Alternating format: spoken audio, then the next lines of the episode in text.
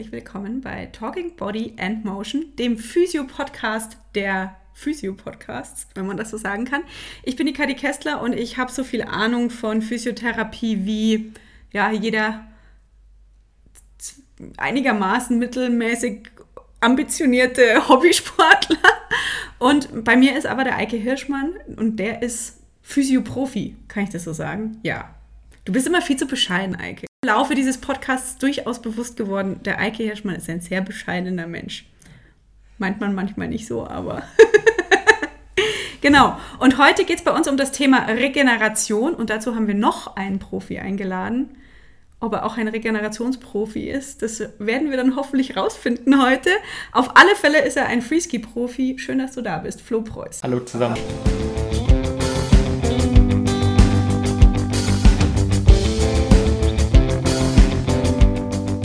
Flo, du bist ähm, Freeskier, warst im Freeski-Nationalteam, bist bei Slopestyle und Big Air-Wettkämpfen angetreten und man kann dich schon ähm, hat mir der Eike verraten äh, und ich habe ein bisschen recherchiert natürlich, als einen der erfolgreichsten Freeskier deiner Generation bezeichnen.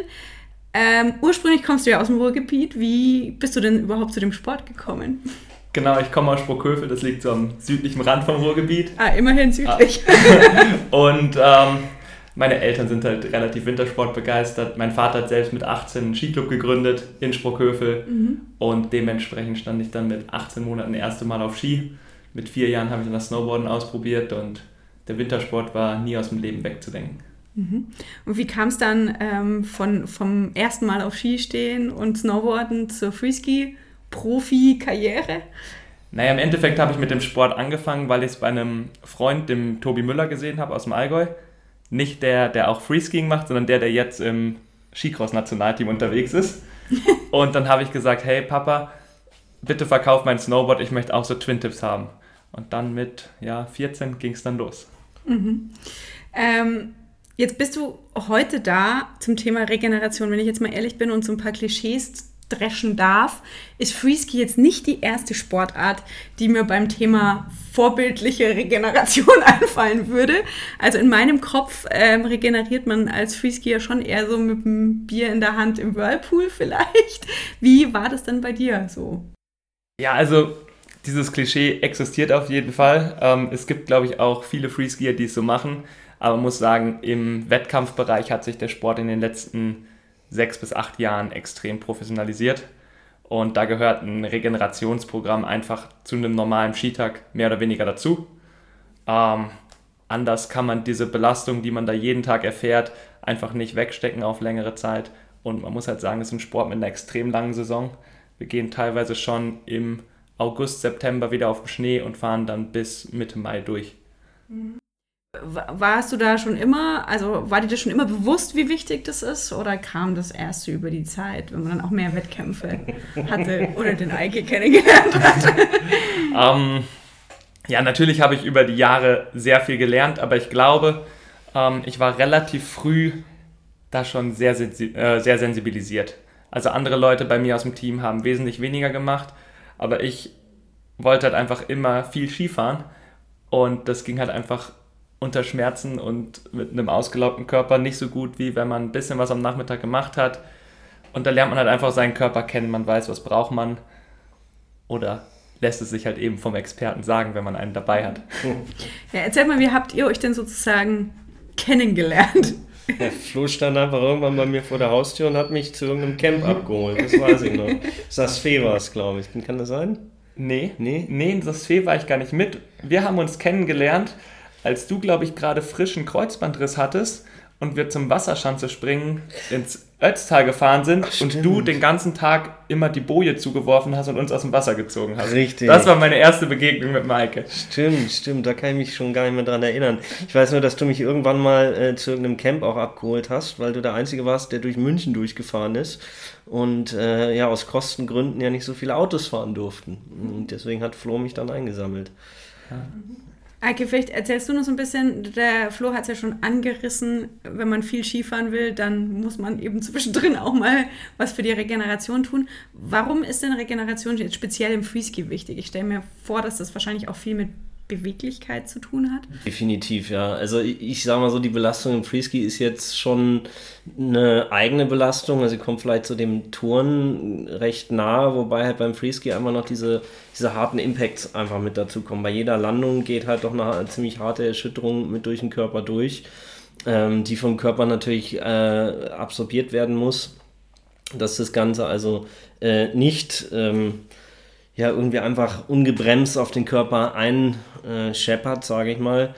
Und ähm, da ist natürlich eine sehr hohe muskuläre Dynamik eigentlich auch erforderlich. Und deswegen brauchst du eine gewisse Flexibilität in den Gelenken, in den Muskeln, äh, eine gute Ansteuerung, eine schnelle Ansteuerung. Und wenn du da jetzt Muskeln hast, die einfach ja, tatsächlich nur im Jacuzzi mit einer Flasche Bier regeneriert werden, dann äh, ist vielleicht am nächsten Tag diese, diese Ansteuerungsfähigkeit nicht so groß. Und das ist genau das, was bei der Regeneration im Endeffekt passiert, dass also diese äh, Ansteuerung äh, sich verbessert, dass die Muskulatur, der Stoffwechsel ähm, sich verbessert und damit einfach natürlich auch der Körper die Belastung, die er erfahren hat, die will er kein zweites Mal erfahren, also alles dafür tut, dass es beim nächsten Mal nicht diesen Impact oder diese, diese Auswirkungen auf den Körper hat letztendlich. Es kommt natürlich ein bisschen darauf an, welche Regenerationsmaßnahme, jeder hat eine andere Auswirkung so ein bisschen. Ähm, aber im Großen und Ganzen geht es um gute Flexibilität und das ist das A und O eigentlich. Flo, jetzt hast du schon gesagt, du, du hattest dann schon auch mal Schmerzen. Was, was sind also Probleme, die, die du bekommen hast, wenn du zu wenig gemacht hast? Ja, also der Klassiker bei mir war eigentlich immer, dass bei mir die Hüfte zugemacht hat, also besonders der Hüftbeuger. Und ähm, bei mir hat sich das immer so ausgewirkt, dass ich Probleme mit der Quadrizepssehne bekommen habe. Also oben an der Kniescheibe hatte ich dann immer Schmerzen. Und das war halt so ein Teufelskreis. Wenn es gut war, dann war man faul beim Dehnen. Mhm. Und nach drei, vier Wochen war es dann wieder so, dass es anfing weh zu tun. Dann wusste man, ah, vielleicht sollte ich mal wieder anfangen, mich zu dehnen und das regelmäßig zu machen. Aber dann dauert es halt auch wieder zwei Wochen, bis so eine Reizung weggeht. Und dann irgendwann habe ich dann gelernt, okay, wenn du es konstant durchmachst, dann hast du damit einfach keine Probleme mehr. Aber hat auch ein bisschen gedauert. Okay, und das, da, da bist du dann aber dabei geblieben und es hat sich wirklich geändert. Also hat es dann keine Probleme mehr. Ja, also ich kann sagen, ich hatte die letzten drei Jahre, glaube ich, keine Probleme mit der Quadrizepssehne. Ähm, was zum Beispiel für mich immer das Schlimmste war, was ich machen konnte, war Skifahren gehen, volle Belastung und dann irgendwie eine Rückfahrt von einem Contest oder von einem Training sechs Stunden ins Auto hocken. Mhm. Und wenn man dann aussteigen möchte, dann weiß man, dass es nicht gut war.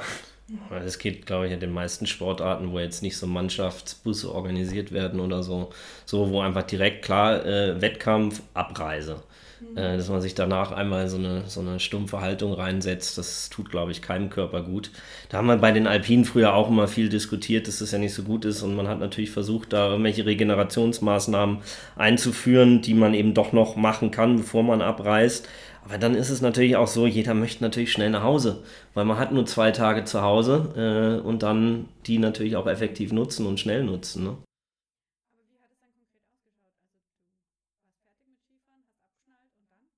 Ja, also ich habe mir mehr oder weniger eine, eine eigene Routine über die Jahre zusammengebaut, wo ich dann gemerkt habe, okay, das funktioniert gut für mich. Und die bestand so aus 20, 25 Minuten Radeln auf dem Ergometer. Mhm. Auch gar nicht bei so hoher Belastung, einfach nur sag ich mal, die Beine entspannt durchbewegen. Ähm, anschließend dann dehnen und auf der Blackroll rollen. Mhm. Wie lange hat es dann gedauert? Ja, so eine Stunde bis eine Stunde 15 war man insgesamt beschäftigt. Aber das war einfach, das gehörte zum Tagesablauf einfach mit dazu. War gut, um runterzukommen. Ähm, wenn wir mit dem ganzen Team unterwegs waren, dann hat man da immer noch ein, zwei Leute dabei gehabt, konnte ein bisschen quatschen. Okay. Eike, vielleicht kannst du mal erklären, warum, man sieht es ja zum Beispiel auch, wenn du irgendwie so früh in der Saison am Gletscher unterwegs bist und die ganzen Skiclub-Kids sind unterwegs, die müssen ja dann alle immer noch laufen gehen, abends irgendwo so durch Neustift oder so. Warum ist das wichtig? Es geht eigentlich nur darum, die Muskulatur nochmal ganz locker zu bewegen, zu durchbluten, Stoffwechsel anzuregen, dass einfach die Regeneration im Muskel einfach stattfindet. Ähm, ob man da jetzt läuft, ob man da radelt, äh, leicht, wie Flo das gerade gesagt hat, äh, ist, glaube ich, egal. Man kann äh, auch sich dann im, im Stuweital einfach in irgendeinen Bach reinsetzen. Das schöne kalte Gletscherwasser, das hat mit Sicherheit auch einen ganz netten Effekt. Ich meine, das kennen wir jetzt auch immer mehr aus dem Fußball. Danach äh, ab in die Eistonne rein. Mhm. Äh, Gibt es verschiedene äh, Studien und Möglichkeiten, wie man diese Folgen oder bestimmte Sachen darüber aussagen, was jetzt wann sinnvoll ist. Aber im Allgemeinen um einfach nur die Durchblutung anzuregen, ist eigentlich egal. Man kann sich auch in die Sauna setzen. Ich glaube, jetzt so eine Fangopackung sich danach auf den Rücken oder auf den Oberschenkel zu legen, das macht jetzt keiner gerne, weil es sich einfach nicht gut anfühlt, weil dann die Hitze sich so ein bisschen staut. Ich kann mir auch nicht vorstellen, mich in die Sauna nach dem Sport zu setzen unbedingt. Das ist mir, ja, das ist mir einfach zu, zu warm. Also wenn ich mich vorher angestrengt habe, dann möchte ich auch lieber runterkühlen. Also ich würde mich gleich auch lieber in so eine Eistonne setzen oder so und danach vielleicht in was Warmes wenn man so eine Art Wechselbad macht. Und äh, ja, je nachdem, was für Ziele man hat, ob es jetzt dann auch um Schnelligkeit geht, um schnelle Muskelansteuerung, dann lieber Eisbad, wenn es einfach nur um die Regeneration geht, dass man sagt, am nächsten Tag wieder einigermaßen fit ist, die Muskeln nicht so müde sind, einfach Zellstoffwechsel, einfach bewegen. Radeln, laufen, äh, was auch immer. Nochmal kurz zur Eistonne. Das ist sowas, was ich in meinem Kopf immer noch nicht so ganz verstanden habe, weil Sauna ist ja per se auch nicht schlecht nach dem Sport. Also es widerspricht sich nicht, dass die einen sich in die Eistonne hocken und die anderen sich in die Sauna. Es ist im Endeffekt derselbe Effekt, oder? Also so das, was ich jetzt gelesen habe, ich habe mich tatsächlich auch nochmal damit so ein bisschen beschäftigt. Was ist denn jetzt eigentlich bei dieser sogenannten Hydrotherapie, also alles, was mit Wasser, Wärme, Kälte zu tun hat, äh, der Unterschied? Findet man jetzt eigentlich wenig. Also auch bei der Kälte, der Effekt ist so lala. Aber man sagt eben zum Beispiel, die Ansteuerungsfähigkeit eines Muskels, die nimmt dadurch am nächsten Tag oder für die nächsten 24 Stunden auf jeden Fall wieder zu. Das heißt also, wenn ich jetzt heute ein Training habe und morgen einen, ähm, einen Wettkampf habe, dann wäre das halt zum Beispiel sinnvoll, dass man dann sowas macht. Ähm, die Wärme, sagt man, klar, es steigert auch die Durchblutung, Zellstoffwechsel, also Regeneration ähm, aber dem hat man jetzt sonst keinen Effekt äh, quasi Muskel- oder Zellstoffwechsel explizit nachgewiesen. Zumindest nicht in dem, was ich jetzt äh, gelesen habe. Okay, also Stoffwechsel ist super wichtig, äh, wenn ich das mal so festhalten kann, quasi ja. als Zwischenfazit. Wie ist es mit dem Dehnen? Was, was hast du denn da konkret gemacht, falls du das beschreiben kannst? Immer ein bisschen blöd, so Übungen ja. theoretisch zu beschreiben. Also ich habe halt eigentlich geschaut, dass ich einmal die hintere Kette komplett aufdehne, die Waden, die den ganzen Tag im Skischuh sind, dann den hinteren Oberschenkel, ähm, bisschen zur Gesäßmuskulatur, den unteren Rücken und dann halt besonders vorne Quadrizeps und Hüftbeuger. Das waren eigentlich so meine Schwerpunkte beim Dehnen. Ich habe mal ge gehört, wer hat mir das erzählt, ich weiß nicht mehr wer, es wäre nicht bewiesen, dass denen was bringt. Ja, ich glaube, das haben wir doch schon mal, haben wir es nicht beim haben wir schon mal besprochen? Schon mal, auch schon mal darüber das geredet. erzähle ich jedem, ja, weil ich... Also, also, auch wenn man da jetzt mal recherchiert, du findest äh, viele Antworten darüber, dass denen nicht hilft, äh, findest aber auch viele, die sagen, ja gut, aber dafür und dafür hilft's aber dann halt nur bestimmte Arten von denen und nur bestimmte Zeiten von denen. Und das, also ganz viele Kriterien, die man da äh, einhalten muss.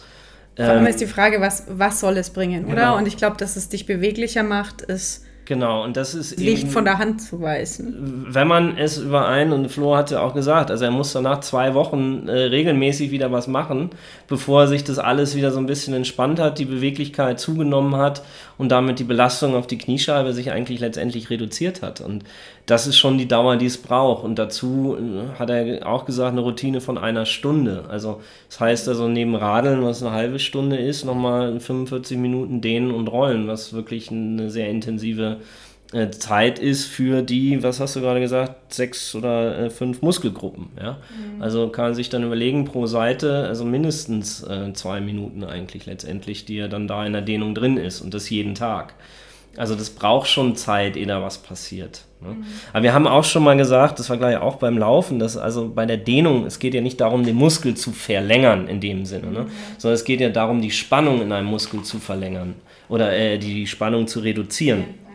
Und das ist ja gerade jetzt, ob Training oder sonstige sportliche Aktivität, da bringe ich ja sehr viel Spannung in den Muskel. Der muss die ganze Zeit arbeiten und deswegen ist es wichtig, natürlich danach die Spannung auch ein Stück weit wieder rauszunehmen, denn sonst hänge ich halt die ganze Zeit da drin. Und auch darüber haben wir bei unserem Homeoffice äh, Podcast auch schon mal drüber gesprochen, wenn ich den ganzen Tag in einer Position bin oder eben auch nur äh, sechs bis acht Stunden wirklich intensiv, ja, dann, dann verharrt der Körper natürlich auch da drin, weil er sagt, warum soll ich denn die anderen Strukturen überhaupt noch unterhalten? Mhm. Dazu ist er viel zu faul. Das heißt, also ich muss ihm das dann auch immer wieder sagen, okay, hier Spannung raus. Dadurch kriegt dann die Gegenseite automatisch, alleine durch die, ähm, wie der Körper funktioniert, auf der anderen Seite wieder mehr Spannung. Das heißt, er kann also die Muskulatur wieder besser rekrutieren und das, im Gesamtbild gibt es eine bessere Beweglichkeit ich habe, glaube ich, auch schon irgendwann mal erzählt, dass ich beim, beim Bikefitting war und auch da schauen die ja erst, wie beweglich bist du. Also wie weit kommst du mit den Händen auf dem Boden, mit durchgestreckten Beinen, weil du dann halt auch viel weniger Probleme kriegst, je beweglicher du bist. Auch in der Hüfte ist da ja auch so ein Ding und unterer Rücken. Also ähm, kann ich schon nachvollziehen. Jetzt ähm, haben wir irgendwie übers Profi-Dasein geredet. Dass, dass da Regeneration wichtig ist, liegt so ein bisschen auf der Hand, finde ich, weil, weil, wie du schon gesagt hast, wenn du am nächsten Tag wieder auf Ski stehst, der Hobbysportler muss das ja nicht unbedingt. Ähm, wie wichtig ist, ist Regeneration für einen Hobbysportler? ähm, ich sehe da keinen Unterschied. Okay. Also es ist, ist so, Klar kann ich als Hobbysportler, äh, weiß ich nicht, meine Radelrunde, meine Skirunde oder was auch immer machen und dann mich ins Auto setzen, nach Hause fahren. Der Impact, den ich mir auf meinen Körper lade, ist wahrscheinlich bei weitem nicht so hoch, wie das jemand macht, der wirklich versucht, Leistung abzurufen. Mhm. Ähm, Frage ist aber da auch über Dauer und Zeitraum und äh, natürlich verändert sich da die Muskulatur genauso.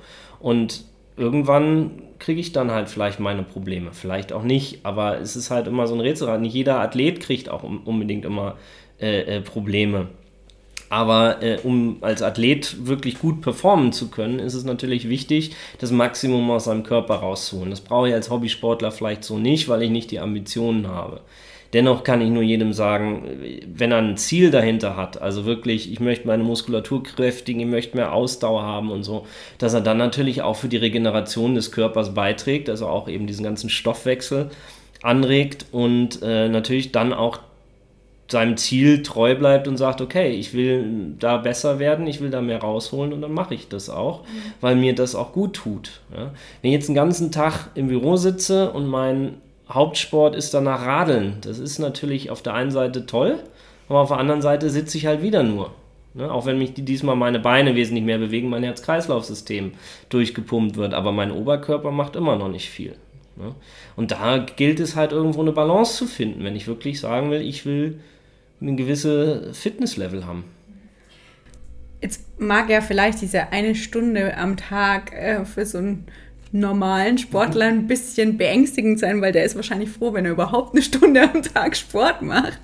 Ähm, hast du da, ist wahrscheinlich auch schwer zu sagen, ne? je nach Ambition, aber was würdest du sagen, ist so, ein, ist so ein Zeitfenster, was ich einplanen sollte? Ich glaube, mit 10 bis 15 Minuten kommt man schon gut hin. Also wenn ich jetzt Läufer bin oder Skifahrer bin oder auch Radfahrer, ist es eigentlich völlig wurscht. Es gibt immer eine Muskelgruppe, die am meisten beansprucht wird. Und wenn ich die danach entweder dehne, oder ähm, vielleicht auch einfach nur sagen, okay, ich mache nochmal ein kurzes muskuläres Training für die Gegenseite. Ja, weil wenn ich jetzt die ganze Zeit den Oberschenkel Vorderseite beanspruche und danach genau die Gegenspieler, also Oberschenkel Rückseite, vielleicht ein bisschen Gesäßmuskulatur mit dazu nehme, dann wird die vordere automatisch gehemmt. Also das heißt, sie muss wieder Länge hergeben, weil jetzt die andere kontrahiert.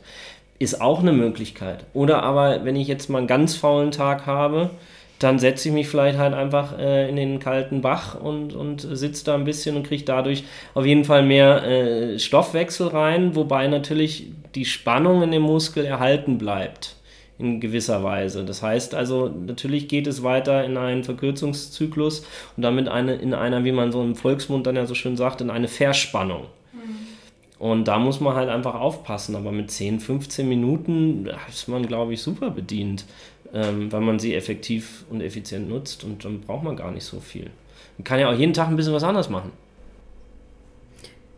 Jetzt ist ähm, Freeski kein so ganz ungefährlicher Sport. Wie, wie wichtig ist dann auch Regeneration, um, um Verletzungen vorzubeugen?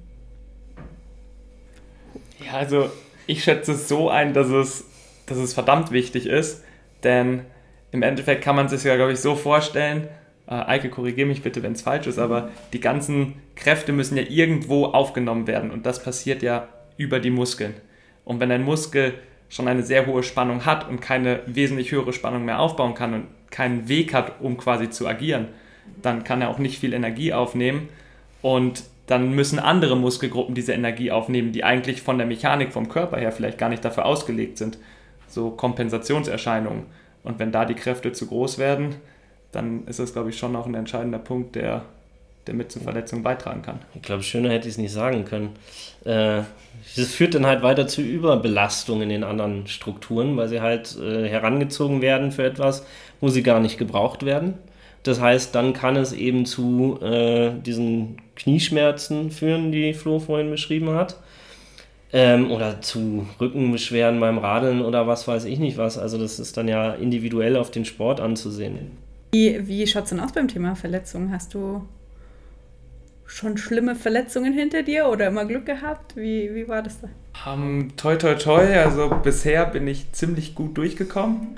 Also meine Knie sind noch komplett jungfräulich. Mhm. Um, das Einzige, was ich mir wirklich mal schwerer verletzt habe, war mein rechtes Handgelenk. Mhm. Aber das hatte, glaube ich, relativ wenig mit Regeneration zu tun, sondern das war einfach ein, ein Impact aufs Handgelenk, schlechtes Speedmanagement, viel zu weit gesprungen und ja, da hätte, glaube ich, auch Muskulatur nicht viel retten können. Nee, weiß Gott nicht. Wie ist es, wenn du dich so bei deinen Kollegen und Kolleginnen umschaust? Ist das eine gute Statistik sozusagen bei dir? Und, äh, oder ähm, gibt es viele, die da noch recht gut wegkommen, was das Thema Verletzung betrifft? Ähm, also ich bin auf jeden Fall super zufrieden damit, weil ich sagen kann, ich habe einfach über meine gesamte Karriere eigentlich dafür gesorgt, dass mein Körper, meine körperliche Verfassung immer besser geworden ist. Ähm, natürlich muss man da, je älter man wird, mehr Arbeit reinstecken, aber im Endeffekt kann ich sagen, ich bin ohne große Langzeitschäden eigentlich durchgekommen und da geht es, glaube ich, einigen in unserem Sport ganz anders am Ende der Wettkampfkarriere. Alter ist doch noch ein gutes Thema. Das hatte ich gar nicht auf dem Zettel, aber es ist eigentlich voll gut. Wie alt bist du jetzt? 92 geboren, gell? Genau, 28. Ja. Ähm, ist es schon so, dass du merkst im, beim Sport, dass du älter wirst? Oder woran merkst du das genau? Naja, im Endeffekt sind es zwei Komponenten. Einmal ist es der Kopf, also man fängt an, über Dinge nachzudenken, über Konsequenzen nachzudenken. Das hast du schon immer gemacht. Wo man aber vielleicht mit 17, 18 nicht so sehr drüber nachgedacht hat. Ähm, und es ist auch der Körper, also man merkt, man braucht einfach, es ist aufwendiger, gut zu regenerieren, man braucht mehr Pausen. Äh, und ich bin einfach, ich fahre sau gerne Ski und wenn das Wetter gut ist, dann fahre ich halt bis zum bitteren Ende, also bis die Shaper einen aus dem Park schmeißen. Und wenn man das halt mit 28 auch noch machen möchte, dann wird das manchmal ganz schön hart. Also da merkt man schon, dass da ein bisschen die Kapazitäten schwinden. Jetzt hast du aber auch gesagt, dass, du, dass deine körperliche Verfassung im Lauf deiner Karriere immer besser wurde. Also es ist jetzt vielleicht ein, ein als, als gute Nachricht für alle älteren Menschen. es ist nicht so, dass man nur abbaut, sondern man gewinnt auch was. Und wenn es nur Erfahrung ist, wie, wie würdest du quasi den positiven Effekt des Alters beschreiben? Der positive Effekt des Alters ist in meinen Augen, dass man seinen Körper kennenlernt. Mhm. Äh, wenn man jung ist, hat man irgendwelche Wehwehchen, man hat Schmerzen, aber man weiß sie nicht einzuordnen. Und wenn man älter wird und sich wirklich damit auseinandersetzt, ähm, dann kann man wirklich lernen, die ersten Anzeichen von irgendetwas zu deuten und direkt gegenzusteuern, weil man von Trainern, von Physios etc. so viele Tools an die Hand bekommen hat über seine Karriere, dass man da eigenständig reagieren kann. Im Endeffekt reicht es für einen Sportler ja auch nicht, einmal am Tag irgendwie mit dem Physio sich behandeln zu lassen, sondern man muss auch schon selbst was machen. Also es ist wesentlich sinnvoller, weniger häufig zum Physio zu gehen und mehr alleine zu machen, was der Physio einem sagt, was einem hilft in Zukunft, als zu sagen, ich lasse mich fünfmal die Woche massieren und dann geht es mir super. Das reicht alleine nicht aus. Du nickst, Eike. Ich nicke, ja, das sehe ich auch so. Das hört man nur leider nicht, deswegen habe ich es nochmal ja. gesagt. Ein zustimmendes Nicken. Ein zustimmendes Nicken von Eike. Äh, jetzt habe ich auf Instagram gesehen, dass du jetzt ja auch äh, mit dem Mountainbike unterwegs bist. Daran schließt sich bei mir die Frage an, wie ist es denn so in der ja nicht in der Saison, also außerhalb der Saison. Äh, was machst du da und in welcher Intensität? Bist du da auch so konsequent? Ja, also ähm, ich muss sagen, jetzt als die Saison dann Mitte März vorbei war, bin ich erstmal in ein riesiges Loch gefallen. Also ich habe über drei Monate keine einzige Hantel angefasst. Ich habe mein Krafttraining fast komplett ausgesetzt.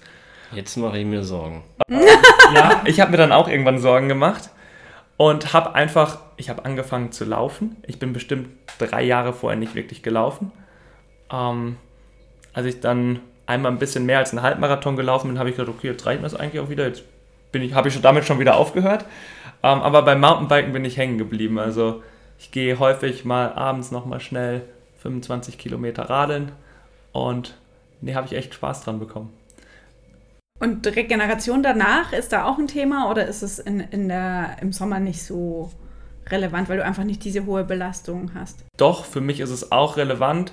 Ähm, was ich auch noch gerne mache, ist Tennis spielen. Mhm. Und Tennis spielen ist eine ganz, ganz andere Belastung als Skifahren. Das ist viel Beinarbeit, das ist eine einseitige Belastung. Äh, und da muss ich schon auch nach dem, nach dem Spielen muss ich was machen. Ähm, ich war am Anfang des Sommers relativ faul, was Regeneration angeht und habe halt auch direkt die, die Watschen dafür bekommen. Also es war so, dass ich morgens aufgestanden bin oder wach geworden bin und nicht aufstehen wollte, weil ich wusste, oh Mann, mein Rücken tut weh. Und dann fängt man erstmal an, kämpft sich aus dem Bett auf die Yogamatte drei Meter weiter und verbringt da erstmal die erste halbe Stunde des Tages. Und das ist eigentlich gar nicht mein Ding. Also ich möchte morgens aufstehen und in den Tag starten. Und dann habe ich halt auch wieder angefangen, abends regelmäßig was Regeneratives zu machen und dann kommt man morgens auch wieder besser aus dem Bett. Also du machst das tatsächlich jeden Tag und äh, immer am Abend? Ich mache es meist abends nach meinem letzten aktiven Programmpunkt. Weil haben wir uns ja letztes Mal auch schon mal drüber unterhalten, wann macht man sowas? Ja. Ne? Wie macht man das? Und ja, manche machen es halt vielleicht lieber morgens, manche und quälen sich direkt auf die Yogamatte, manche machen es eben lieber abends, ja. Weil du gesagt hast, du bist in ein Loch gefallen, ist es nicht einigermaßen normal nach so einer langen, anstrengenden Saison? Ja, ich denke schon. Ähm, aber irgendwie war für mich, ging die Saison zu schnell vorbei und es gab nicht so richtige Ziele und man denkt so, oh, bis jetzt nächste Mal irgendwas passiert.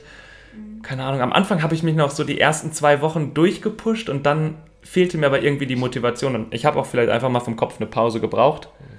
Oh, ja, was dann auch vollkommen okay ist. Stimmt, das war ja diese Corona-Zeit. Da war ja. ja die Saison plötzlich zu Ende, alle Wettkämpfe abgesagt. Stimmt, ich habe gerade überlegt. Wir waren noch in Tschechien auf einem Big Air Contest und man sagt zu allen Leuten, hey, bis nächste Woche, wir sehen uns dann in der Schweiz zum Slopestyle Contest.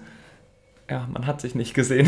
Finde ich total spannend, weil ich habe, ähm, ich weiß nicht mehr, ob es heute war, aber ähm, irgendwann die Woche bei den Kollegen im Fitness, nee, nicht im Fitnessmagazin, im ganz normalen Sportblog auf B5, ist ja auch wurscht wo, äh, einen Beitrag darüber gehört, dass gerade die Leichtathleten, dass es für die voll gut war, dieser, diese Lockdown-Zeit ohne Wettkämpfe, weil es irgendwie so selbe Startbedingungen für alle war und alle sich wirklich mal regenerieren konnten, weil sie gesagt haben, normalerweise ist die Wettkampfintensität halt auch so hoch, dass du jetzt echt mal, es sind alle auf Null und jetzt können alle neu starten.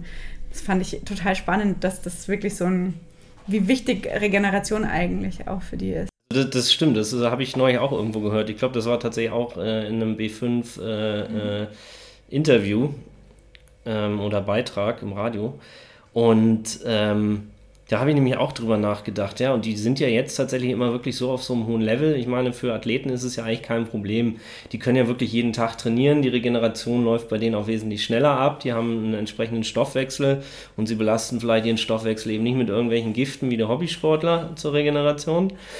Ähm, und von daher geht es bei denen dann natürlich auch irgendwann äh, recht gut. Aber dennoch ist natürlich am Ende der Saison oder auch direkt in der Mitte schon, wo die wirklich an einem hohen Level sind, ne? wo also wirklich kaum noch was geht.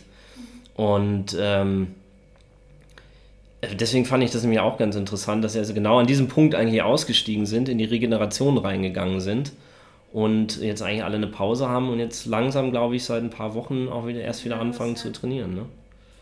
Und ich finde auch Regeneration, ehrlicherweise, was du so ein bisschen angesprochen hattest, unter diesem Kopfaspekt gar nicht so irrelevant. Ich habe auch mal mit einer Kletterin gesprochen, die hat gesagt, sie macht immer einen Monat, geht sie nicht klettern, eher so fürs Hirn, damit sie mal, macht sie nur noch andere Sportarten, damit sie erstens wieder eine neue Motivation hat, nicht zu viel nachdenkt und so. Ähm, kann mir vorstellen, dass der Kopf, du hast ja so ein bisschen gesagt, beim Alter, ähm, beim Freeski jetzt auch nicht ganz unwichtig ist.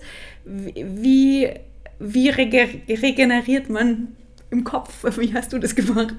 Ja. Vielleicht auch unbewusst, ich weiß es nicht. Nee, ich habe es wirklich ähm, bewusst gelernt. Also ich hatte, Alke kann das bestätigen, ich war früher sehr, sehr nervös, wenn ich oben im Startgate stand. Ach. ähm, aber ich habe dann mit dem Mentaltrainer über mehrere Jahre daran gearbeitet, habe es dann auch echt gut in den Griff bekommen. Und ich mache das über autogenes Training. Also wirklich Tiefenentspannung aufs Bett legen. Und das ist halt für mich so ein Mix aus autogenem Training und Powernap. Das kann ich so eine Viertelstunde bis 20 Minuten machen und danach bin ich vom Kopf auf jeden Fall wieder wesentlich frischer. Okay, jetzt haben wir schon so oft über dieses Thema gesprochen und Witze gemacht. Jetzt müssen wir das einmal klären. Ja. Warum darf ich kein Bier trinken nach Ich dachte, ich hätte das auch schon mal angesprochen. Ja, wir haben, glaube ich, immer nur so, haha, ist nicht so gut. Aber wir haben, glaube ich, nie geklärt, warum es so ist. Der Körper befasst sich. Ansonsten, wer es in, in einem früheren Podcast findet, der gewinnt einen Kasten Bier oder so. Ja, ich dachte, nee, ich dachte, wir hätten das beim Laufen, hätte ich das dann doch schon mal irgendwann auch aufgeklärt. Denn es ist so, dass äh, ähm, der Körper erstmal die Gifte bekämpft im Körper, bevor er sich um alles andere kümmert. Also bevor er halt Regeneration macht oder so, fängt er halt erstmal an, den Alkohol im Körper abzubauen. Und damit äh, verschleppt er natürlich die Regeneration, beziehungsweise lässt sie halt komplett sein. Und damit fehlt dann halt oder wird äh, enorm verlangsamt der Zellstoffwechsel, der Abbau der äh, Stoffwechselprodukte, die beim Sport anfallen und so weiter. Und das bleibt dann erstmal alles für längere Zeit im Gewebe, bis er sich dem dann irgendwann mal annimmt. Und äh, das ist der Grund, warum man eigentlich sagt, okay, Alkohol direkt direkt nach dem Sport ist jetzt nicht so gut. Also es, es muss jetzt nie Alkohol sein, es kann jedwede Art von Gift sein für den Körper. Ja? Also auch, auch äh, Schmerzmittel zum Beispiel ja? Äh, sind ja auch äh, Gifte eigentlich, die erstmal, je nachdem, entweder in der Leber oder in der Niere abgebaut werden müssen. Und das hat beim Körper definitiv oberste Priorität. Mhm was kann ich denn stattdessen tun, um, um meinen Stoffwechsel oder meinen Körper zu unterstützen? Jetzt haben wir schon gesagt, von außen quasi Wärme oder Kälte zuführen, aber so wie das Bier von innen, gibt es irgendwas, also, was, was hilfreich wäre? Na, viel trinken auf jeden Fall, ne? vor allem bei dem Wetter gerade. Mhm. Äh, dann haben wir ja auch gesagt, Bewegung generell ist auch nicht verkehrt. Ähm, von innen gibt mit Sicherheit auch irgendwelche äh, Nahrungsergänzungsmittel, die so ein bisschen stoffwechselfördernd wirken oder so.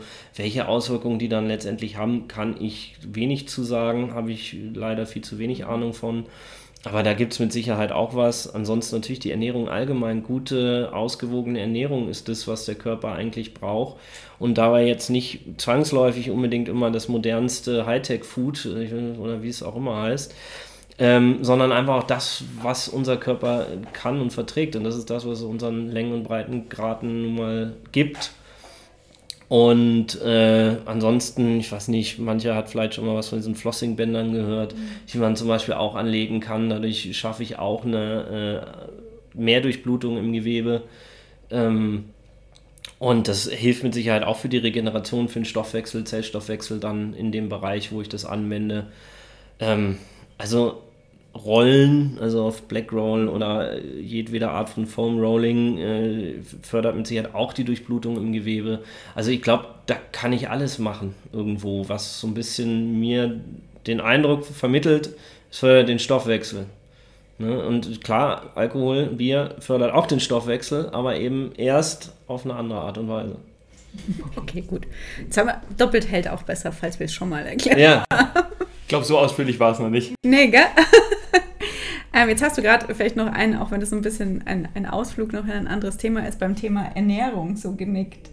Ähm, welche Rolle hat es oder spielt es in deiner sportlichen Karriere? Wie viel Gedanken machst du dir übers Essen? Ähm, ich mache mir mittlerweile gar nicht mehr so viele Gedanken übers Essen, weil ich, glaube ich, meine ganz, ganz schlechten Angewohnheiten irgendwann abgelegt habe. Mhm. Also ich habe früher extrem viel Schokolade, Süßigkeiten, Zucker gegessen. Ähm, Ich fall gerade vom Stuhl, für die, die es nicht sehen. Weil. Nur mit einem ganzen Koffer voller Süßigkeiten. wenn, wenn, du Bock auf Schokolade hattest, ja, äh, dann bist du bei Flo ins Zimmer gegangen, hast einen Nachttisch aufgemacht und dann konntest du dich satt essen mit jeder Scheiße, die du dir vorstellen kannst. Und irgendwann habe ich mir dann gedacht, hm, vielleicht ist das gar nicht so gut. Und dann habe ich einfach mal vier Wochen komplett raffinierten Zucker weggelassen. Ähm, und jetzt seit drei Jahren habe ich keinen Schokoriegel mehr gegessen. Aber was war da? Gab es da einen Auslöser? Also warum? Ja, ich habe mich an Torte überfressen. und dann dachte ich, das war Ostersonntag bei meiner Oma. Ich habe auch Vormittag Sport gemacht, habe nichts ordentliches gegessen seit dem Frühstück. Schöne Sahnetorte. Und habe mir dann sechs Stücke Sahnetorte reingeschoben. Und dann war so der Punkt so, hm, vielleicht ist das alles gar nicht so gut. Dann habe ich angefangen drüber nachzudenken. Und seitdem ernähre ich mich eigentlich ich würde sagen, besser. Wie war das? Also ich meine, das machen ja mittlerweile echt viele Leute, dass sie, dass sie für eine Weile auf Zucker verzichten. Wie war das für dich? Gar kein Problem. Also es war für mich einfach kein Problem. Ich, solange ich genug anderes zu essen hatte, habe ich da echt kein Problem mit. Es gibt ja Leute, die dann echt so Entzugserscheinungen. Sehr viel Gewöhnung. Und wenn du vorher so drauf warst, sozusagen auf Zucker, dann könnte ja gut sein, dass man das vermisst. Aber hast du dann was gemerkt, dass sich was verändert so in, in das ist schwierig zu sagen. Also, ich glaube, da haben so viele Zahnräder ineinander gegriffen. Mhm. Ähm, das war dann eine bessere Beweglichkeit, ein größ oder einen größeren Umfang an Krafttraining. Dann habe ich so ein bisschen mit der Ernährung rumgespielt. Und dann habe ich einfach gemerkt, so in, den, in dem Sommer, hey, es ist richtig was vorwärts gegangen. Und ich stand im Winter einfach richtig gut da körperlich. Und dann macht es halt auch Spaß. Was jetzt genau woran gelegen hat, kann ich selbst gar nicht sagen. Apropos Winter. Jetzt ist es ja gerade irgendwie unvorstellbar. Ich finde es immer so krass, wenn es draußen 30 Grad hat, kann man sich nicht vorstellen, dass es schneien kann, ja. finde ich. Ähm, wie ist denn dein Plan für nächsten Winter? Naja, schauen wir mal. Also, ähm, meine richtig aktive Zeit im Weltcup ist jetzt vorbei. Mhm. Ähm, ohne dass ich es wirklich wusste, war es in Deschne in Tschechien mein letzter Big Air Contest. Und ähm, ja, jetzt werde ich nächsten Winter, ich werde noch weiter Skifahren. Ähm, werde bei der Prime Park Session dabei sein, beim Audi 9 wahrscheinlich, Red Bull Play Streets. Also da sind noch ein paar Events, die außerhalb vom Weltcup stattfinden, wo ich am Start sein werde. Äh, und dann schaue ich mal, denn ich sag mal so, das Skifahren hat ja auch mehr zu bieten als nur Slopestyle und Big Air Contests in den, in den Städten, wo der Eike und ich jetzt schon das ein oder andere Mal zusammen waren. Auf jeden Fall. Wann geht's los? Ähm, übernächste Woche in Zermatt. Echt? Gehe ich mal eine Woche wieder auf den Schnee, ja. Ja, dann äh, wünsche ich da schon mal viel Spaß. Irgendwie bin ich gerade so ein bisschen neidisch. Ja, so ein bisschen. Obwohl, wenn man so die Bilder sieht, es ist doch schon alles sehr steinig und dreckig ja. gerade. Das ist ein guter Mix. Morgens drei Stunden Skifahren, dann runter das Bike holen, noch zweimal mit der Gondel mit dem Bike hoch. Das ist dann ein abgerundetes Erlebnis, würde ich sagen. Wieder die Zeit äh, effektiv genutzt. Und abends regenerative Maßnahmen, damit man am nächsten Tag genauso weitermachen Natürlich. kann. Das war ein schönes Schlusswort. Ähm, ja, vielen Dank auf jeden Fall. Was haben wir gelernt? Wir haben so ein bisschen gelernt, kein, wir haben endlich nochmal gelernt, kein Bier nach dem Sport. Lernen wir in allen, in jeder Podcast-Folge. So unser Running Gag. Ähm, und trotzdem halten wir uns nicht dran. ähm, was haben wir noch gelernt, Eike? Fass doch nochmal zusammen aus deiner Sicht. Äh, regenerative Maßnahmen sollten sein, egal welche Art von Sport. Der Umfang entscheidet sich vielleicht auch nach dem Umfang des Sports. Egal ähm, welches Level auch? Egal welches Level, genau.